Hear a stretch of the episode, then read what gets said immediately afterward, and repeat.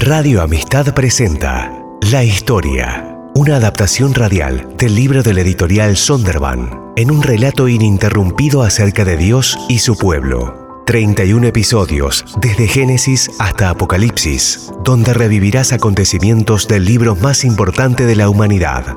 La historia. Todos los miércoles un nuevo episodio desde las 9 de la noche. Escúchalo en Radio Amistad y vivilo también en las redes sociales.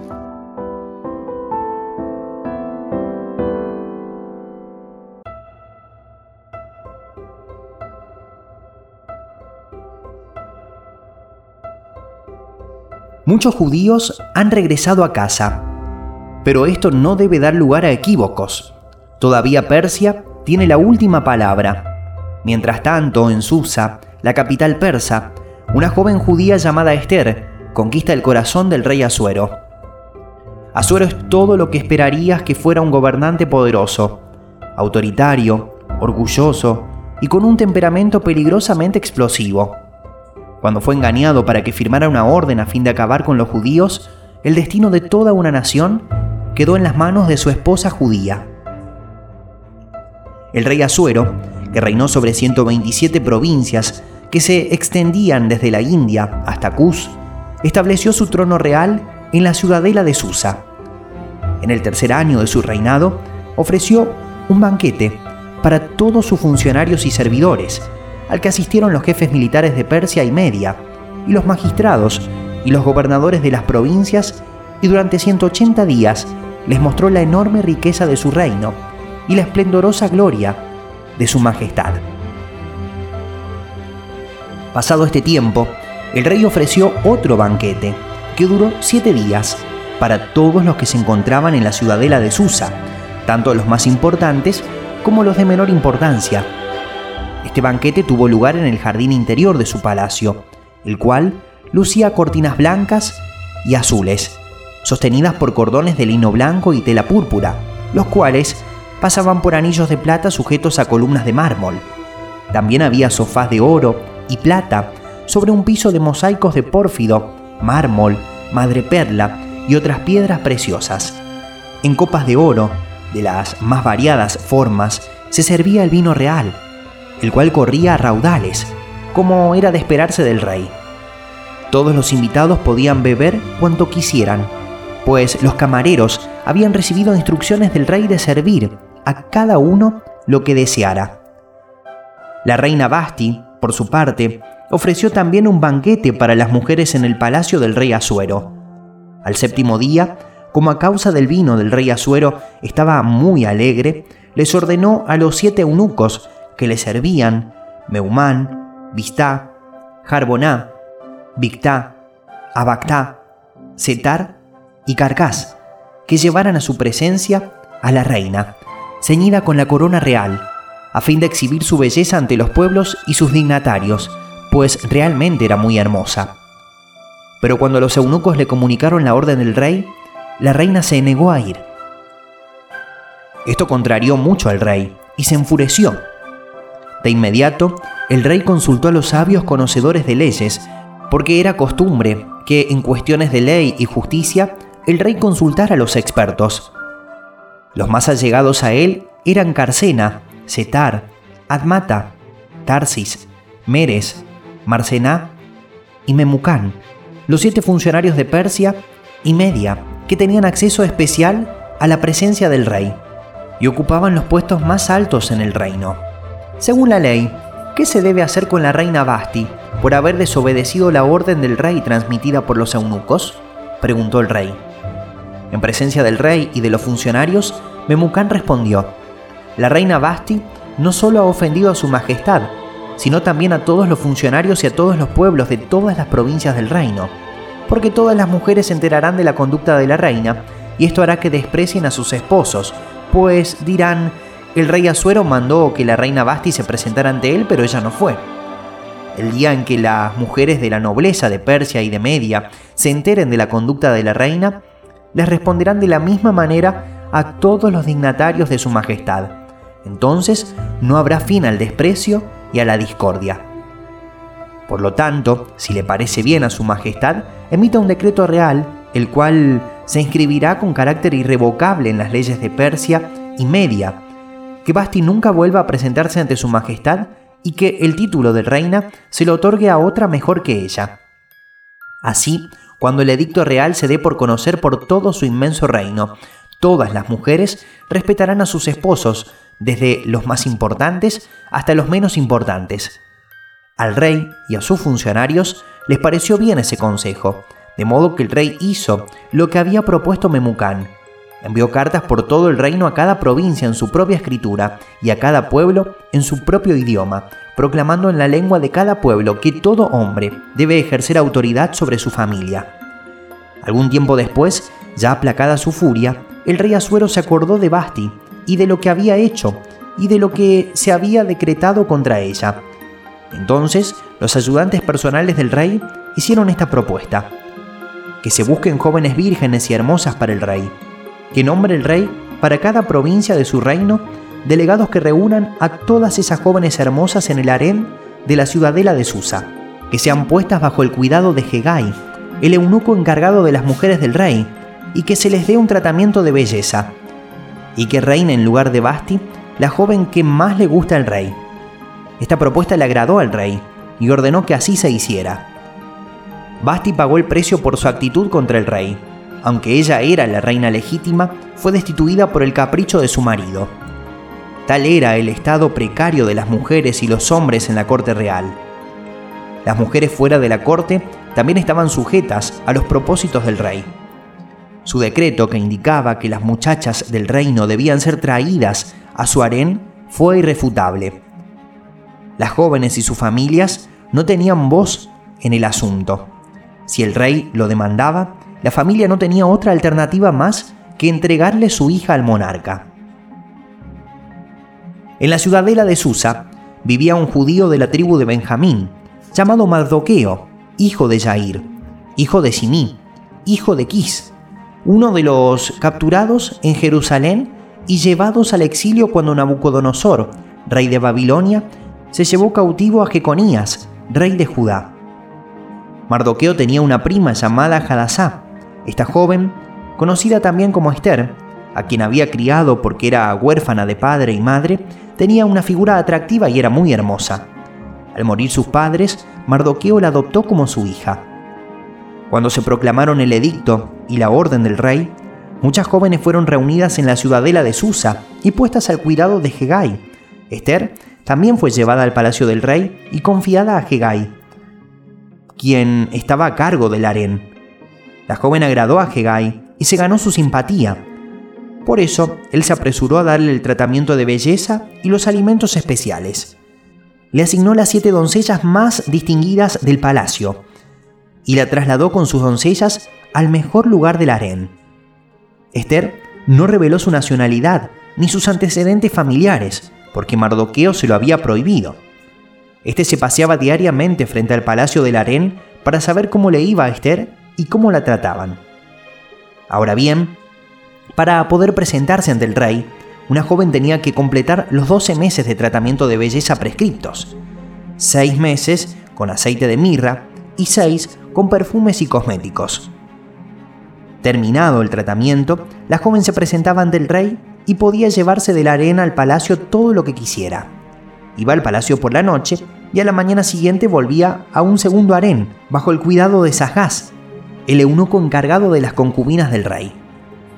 Y no volvía a presentarse ante el rey a no ser que él la deseara y la mandara llamar. Cuando a Esther, la joven que Mardoqueo había adoptado y que era hija de su tío, Abijail, le llegó el turno de presentarse ante el rey, ella no pidió nada fuera de lo sugerido por Hegai, el eunuco encargado del harén del rey. Para entonces, ella se había ganado la simpatía de todo el que la veía. Esther fue llevada al palacio real ante el rey Asuero en el mes décimo, el mes de Tebet, durante el séptimo año de su reinado. El rey se enamoró de Esther más que de todas las demás mujeres, y ella se ganó su aprobación y simpatía más que todas las otras vírgenes. Así que él le ciñó la corona real y la proclamó reina en lugar de Basti. Luego el rey ofreció un gran banquete en honor de Esther para todos sus funcionarios y servidores. declaró un día de fiesta en todas las provincias y distribuyó regalos con generosidad digna de un rey. Mientras se reunía a un segundo grupo de vírgenes, Mardoqueo permanecía sentado en la puerta del rey. Esther, por su parte, continuó guardando en secreto sus antecedentes familiares y su nacionalidad, tal como Mardoqueo le había ordenado, ya que seguía cumpliendo las instrucciones de Mardoqueo, como cuando estaba bajo su cuidado. En aquellos días, mientras Mardoqueo seguía sentado a la puerta del rey, Bigtán y Teres, los dos eunucos del rey, miembros de la guardia, se enojaron y tramaron el asesinato del rey Asuero.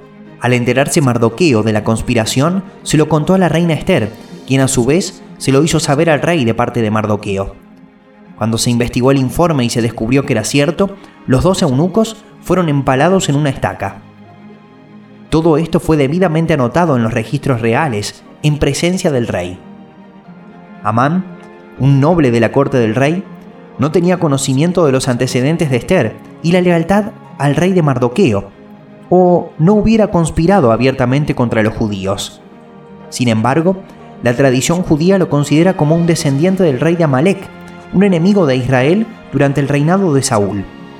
Los amalecitas eran enemigos antiguos de los judíos, por lo tanto, quizás su enfrentamiento con Mardoqueo y el consiguiente decreto contra los judíos fue inevitable. Después de estos acontecimientos, el rey Asuero honró a Amán, hijo de Amedata, el descendiente de Agag, ascendiéndolo a un puesto más alto que el de todos los demás funcionarios que estaban con él.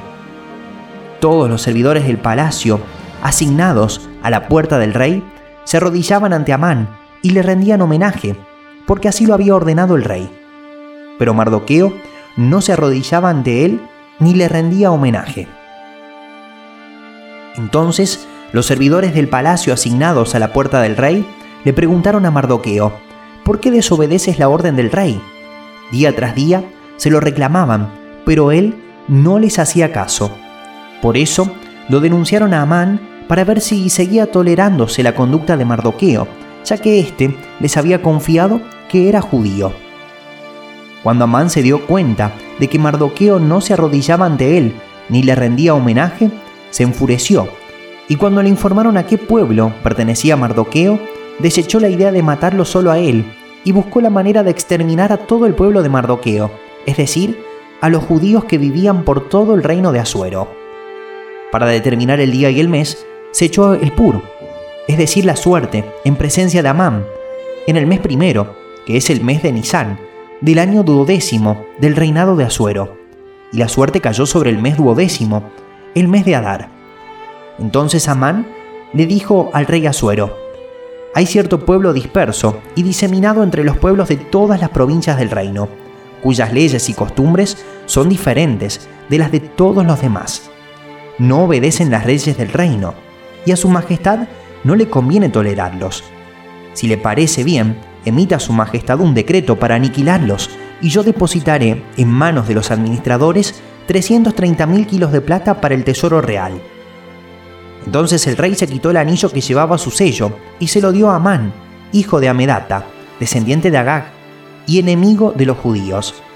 Quédate con el dinero, le dijo el rey a Amán, y haz con ese pueblo lo que mejor te parezca. El día 13 del mes primero se convocó a los secretarios del rey.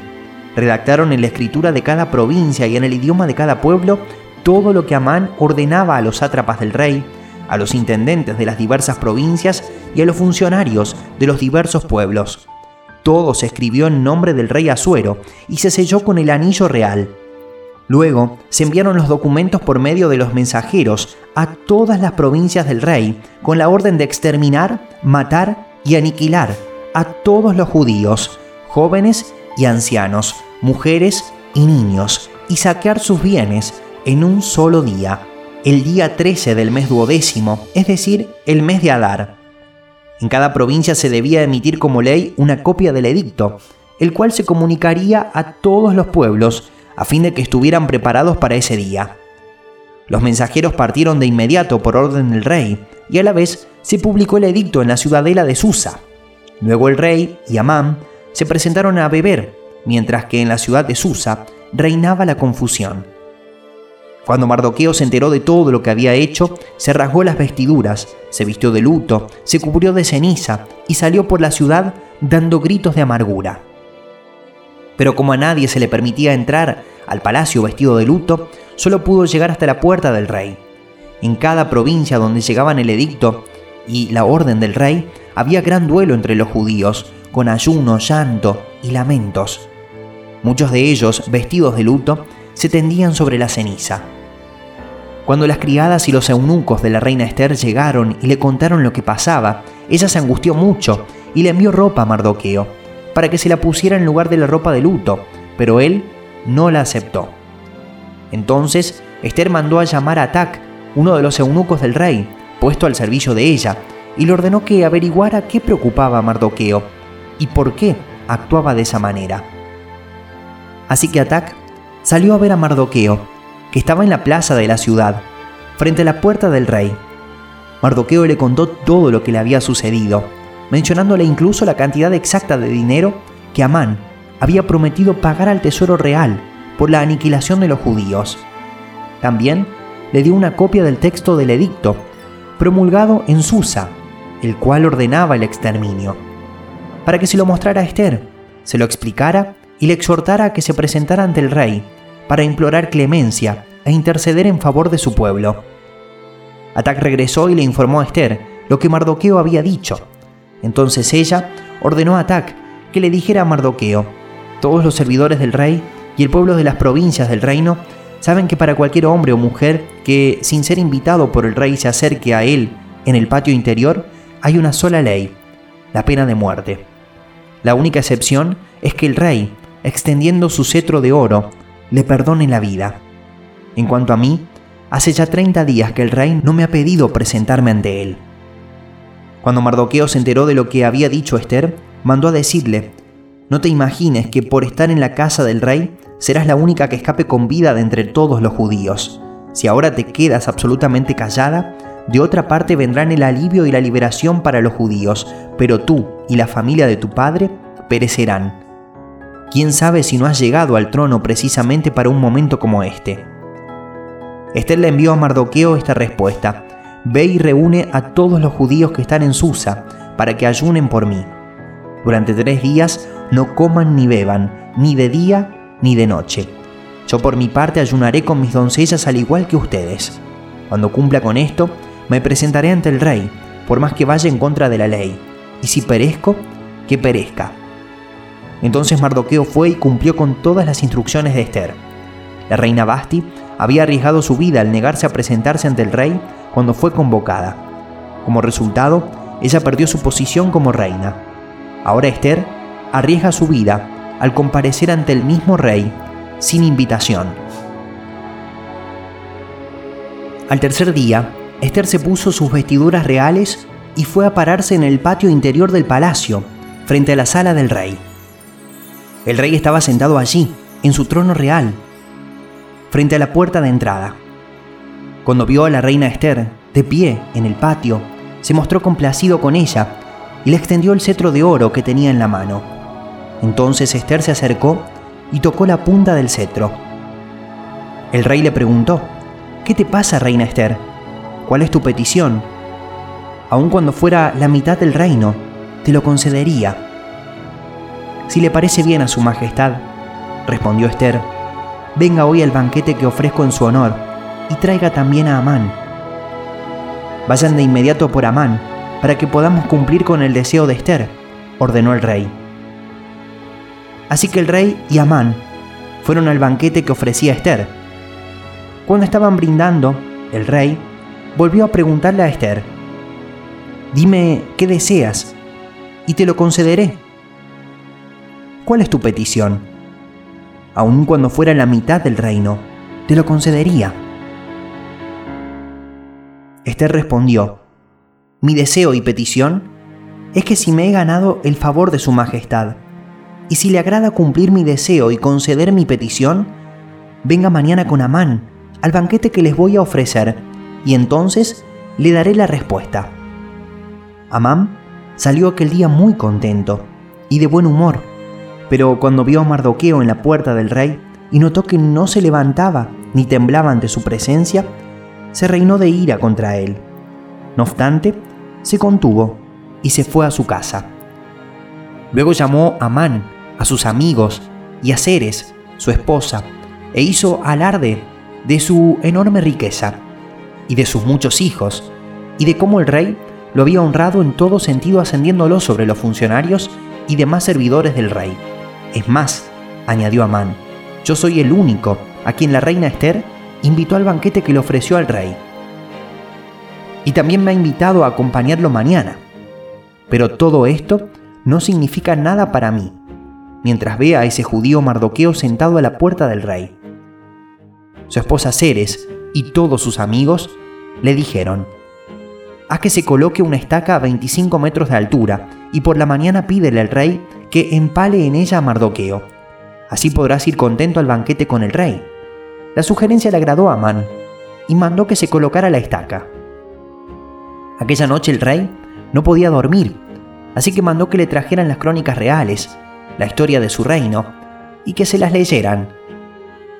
Allí constaba que Mardoqueo había delatado a Victán y a Teres, dos de los eunucos del rey, miembros de la guardia, que habían tramado asesinar al rey Asuero. ¿Qué honor o reconocimiento ha recibido Mardoqueo por esto? preguntó el rey. No se ha hecho nada por él, respondieron sus ayudantes personales. Amán acababa de entrar en el patio exterior del palacio para pedirle al rey que empalara a Mardoqueo en la estaca que había mandado a levantar para él. Así que el rey preguntó, ¿quién anda en el patio? Sus ayudantes respondieron, el que anda en el patio es Amán. Que pase, ordenó el rey. Cuando entró Amán, el rey preguntó, ¿cómo se debe tratar al hombre a quien el rey desea honrar? Entonces Amán dijo para sí, ¿a quién va a querer honrar el rey sino a mí? Así que contestó, para el hombre a quien el rey desea honrar, que se mande traer una vestidura real, que el rey haya usado, y un caballo en el que haya montado, y que lleve en la cabeza un adorno real. La vestidura y el caballo deberán entregarse a uno de los funcionarios más ilustres del rey, para que vista al hombre a quien el rey desea honrar, y que lo pasee a caballo por las calles de la ciudad, proclamando a su paso, así se trata al hombre a quien el rey desea honrar. Ve de inmediato, le dijo el rey a Amán, toma la vestidura y el caballo, tal como lo ha sugerido, y haz eso mismo con Mardoqueo, el judío que está sentado a la puerta del rey. No descuides ningún detalle de todo lo que has recomendado. Así que Amán tomó la vestidura y el caballo, vistió a Mardoqueo y lo llevó a caballo por las calles de la ciudad, proclamando a su paso, así se trata al hombre a quien el rey desea honrar. Después, Mardoqueo volvió a la puerta del rey, pero Amán regresó apurado a su casa, triste y tapándose la cara, y les contó a Ceres, su esposa, y a todos sus amigos lo que le había sucedido.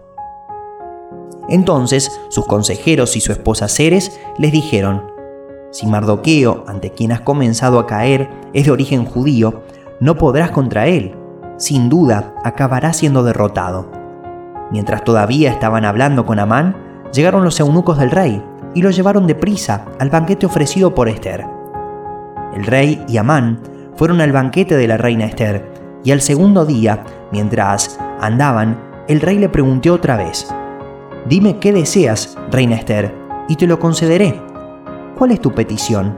Aun cuando fuera la mitad del reino, te lo concedería. Esther respondió, Si me he ganado el favor de su majestad, y si le parece bien, mi deseo es que me conceda la vida. Mi petición es que se compadezca de mi pueblo, porque a mí y a mi pueblo se nos ha vendido para exterminio, muerte y aniquilación.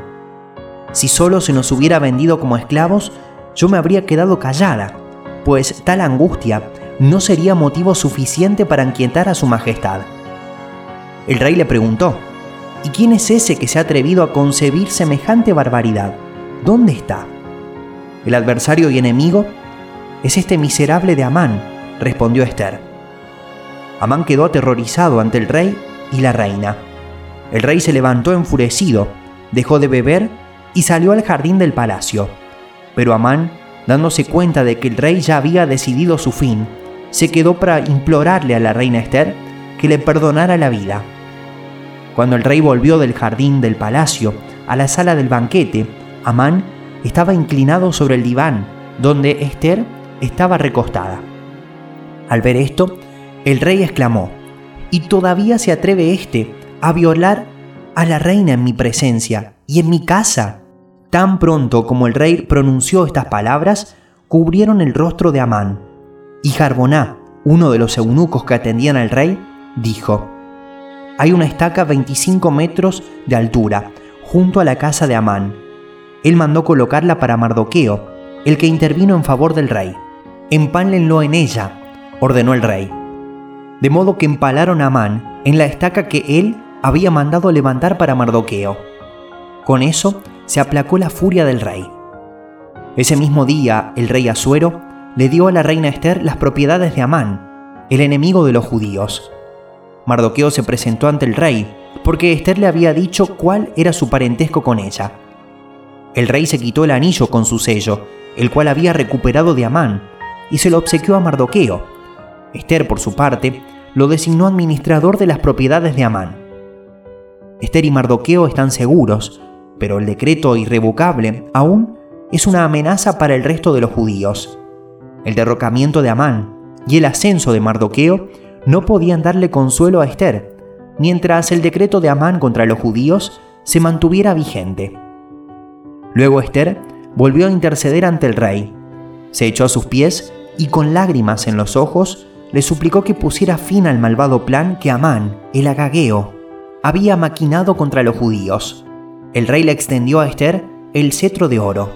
Entonces ella se levantó y permaneciendo de pie ante él dijo, Si me he ganado el favor de su majestad, y si piensa que es correcto hacerlo y está contento conmigo, dígnese dar una contraorden que invalide los decretos para aniquilar a los judíos que están en todas las provincias del reino, los cuales fraguó y escribió Amán, hijo de Amedata, el agageo ¿Cómo podría yo ver la calamidad que se cierne sobre mi pueblo? ¿Cómo podría ver impasible el exterminio de mi gente? El rey Asuero respondió entonces a la reina Esther y a Mardoqueo, el judío. Debido a que Amán atentó contra los judíos, le he dado sus propiedades a Esther, y a él lo han empalado en la estaca. Redacten ahora en mi nombre otro decreto en favor de los judíos, como mejor les parezca, y séllenlo con mi anillo real. Un documento escrito en mi nombre y sellado con mi anillo, es imposible revocarlo. De inmediato fueron convocados los secretarios del rey. Era el día 23 del mes tercero, el mes de Sibán. Se escribió todo lo que Mardoqueo ordenó a los judíos y a los sátrapas, intendentes y funcionarios de las 127 provincias que se extendían desde la India hasta Cus. Esas órdenes se promulgaron en la escritura de cada provincia y en el idioma de cada pueblo y también en la escritura e idioma propios de los judíos. Mardoqueo escribió los decretos en nombre del rey Asuero, los selló con el anillo real y los envió por medio de mensajeros del rey que montaban veloces corceles de las caballerizas reales.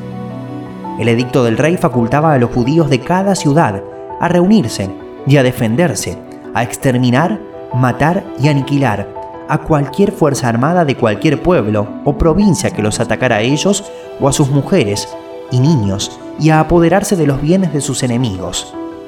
Para llevar esto a cabo en todas las provincias del rey Asuero, los judíos fijaron el día 13 del mes 12, que es el mes de Adar. En cada provincia se emitiría como ley una copia del edicto y se daría a conocer a todos los pueblos. Así los judíos estarían preparados ese día para vengarse de sus enemigos. Los mensajeros siguieron las órdenes del rey, salieron de inmediato montando veloces corceles. El edicto se publicó también en la ciudadela de Susa. Mardoqueo salió de la presencia del rey vistiendo ropas reales de azul y blanco, una gran corona de oro y un manto de lino fino color púrpura. La ciudad de Susa estalló en gritos de alegría. Para los judíos, aquel fue un tiempo de luz y de alegría, júbilo y honor. En cada provincia y ciudad a donde llegaban el edicto y la orden del rey, había alegría y regocijo entre los judíos, con banquetes y festejos. Y muchas personas de otros pueblos se hicieron judíos por miedo a ellos. El edicto y la orden del rey debían ejecutarse el día 13 del mes 12, que es el mes de Adar. Los enemigos de los judíos esperaban dominarlos ese día, pero ahora se habían invertido los papeles y los judíos dominaban a quienes los odiaban. En todas las provincias del rey Asuero, los judíos se reunieron en sus respectivas ciudades para atacar a los que procuraban su ruina. Nadie podía combatirlos porque el miedo a ellos se había apoderado de todos. Los funcionarios de las provincias, los sátrapas, los intendentes y los administradores del rey apoyaban a los judíos porque el miedo a Mardoqueo se había apoderado de todos ellos. Mardoqueo se había convertido en un personaje distinguido dentro del palacio real. Su fama se extendía por todas las provincias y cada vez se hacía más poderoso. Los judíos mataron a filo de espada a todos sus enemigos. Los mataron y los aniquilaron, e hicieron lo que quisieron con quienes los odiaban. En la ciudadela de Susa mataron y aniquilaron a 500 hombres. También mataron a Parsandata, Dalfón, Aspata, Porata, Adalías, Aridata, Parmasta, Arisai, Aridai y Baisata, que eran los diez hijos de Amán, hijo de Amedata, el enemigo de los judíos. Pero no se apoderaron de sus bienes. Ese mismo día, al enterarse el rey del número de muertos en la ciudadela de Susa, le dijo a la reina Esther, si los judíos han matado y aniquilado a 500 hombres y a los diez hijos de Amán en la ciudadela de Susa, ¿qué no habrán hecho en el resto de las provincias del reino? Dime cuál es tu deseo y se te concederá. ¿Qué otra petición tienes? Se cumplirá tu deseo. Si a su majestad le parece bien, respondió Esther, concédales permiso a los judíos de Susa para prorrogar hasta mañana el edicto de este día, y permita que sean empalados en la estaca los diez hijos de Amán. El rey ordenó que se hiciera así, se emitió un edicto en Susa, y los diez hijos de Amán fueron empalados. Los judíos de Susa se reunieron también el día 14 del mes de Adar, y mataron allí a 300 hombres, pero no se apoderaron de sus bienes. Mientras tanto, los judíos restantes, que estaban en las provincias del rey, también se reunieron para defenderse y librarse de sus enemigos. Mataron a 75.000 de quienes los odiaban, pero tampoco se apoderaron de sus bienes. Esto sucedió el día 13 del mes de Adar. El día 14 descansaron y lo celebraron con un alegre banquete. Esta historia de Esther y Mardoqueo es también la historia de los comienzos de uno de los festivales anuales de los judíos, la fiesta de Purim. La historia también conserva vivo el recuerdo de la gran liberación del pueblo judío durante el reinado de Asuero. Mardoqueo registró estos acontecimientos y envió cartas a todos los judíos de todas las provincias lejanas y cercanas del rey Asuero, exigiéndoles que celebraran cada año los días 14 y 15 del mes de Adar como el tiempo en que los judíos se libraron de sus enemigos y como el mes en que su aflicción se convirtió en alegría y su dolor en día de fiesta. Por eso debían celebrarlos como días de banquete y de alegría, compartiendo los alimentos los unos con los otros y dándoles regalos a los pobres. Así los judíos acordaron convertir en costumbre lo que habían comenzado a festejar, cumpliendo lo que Mardoqueo les había ordenado por escrito. Porque Amán, hijo de Amedata, el Agageo, el enemigo de todos los judíos, había maquinado aniquilar a los judíos y había echado el pur, es decir, la suerte, para confundirlos y aniquilarlos. Pero cuando Esther se presentó ante el rey, éste ordenó por escrito que el malvado plan que Amán había maquinado contra los judíos debía recaer sobre su propia cabeza, y que él y sus hijos fueran empalados en la estaca. Por tal razón, a estos días se les llamó Purim, de la palabra pur, conforme a todo lo escrito en esta carta, y debido a lo que habían visto y a lo que les había sucedido, los judíos establecieron para ellos y sus descendientes y para todos los que se les unieran la costumbre de celebrar sin falta estos dos días cada año, según la manera prescrita y en la fecha fijada. Toda familia y cada provincia y ciudad debía recordar y celebrar estos días en cada generación. Y estos días de Purim no debían dejar de festejarse entre los judíos, ni debía morir su recuerdo entre sus descendientes. Continuará.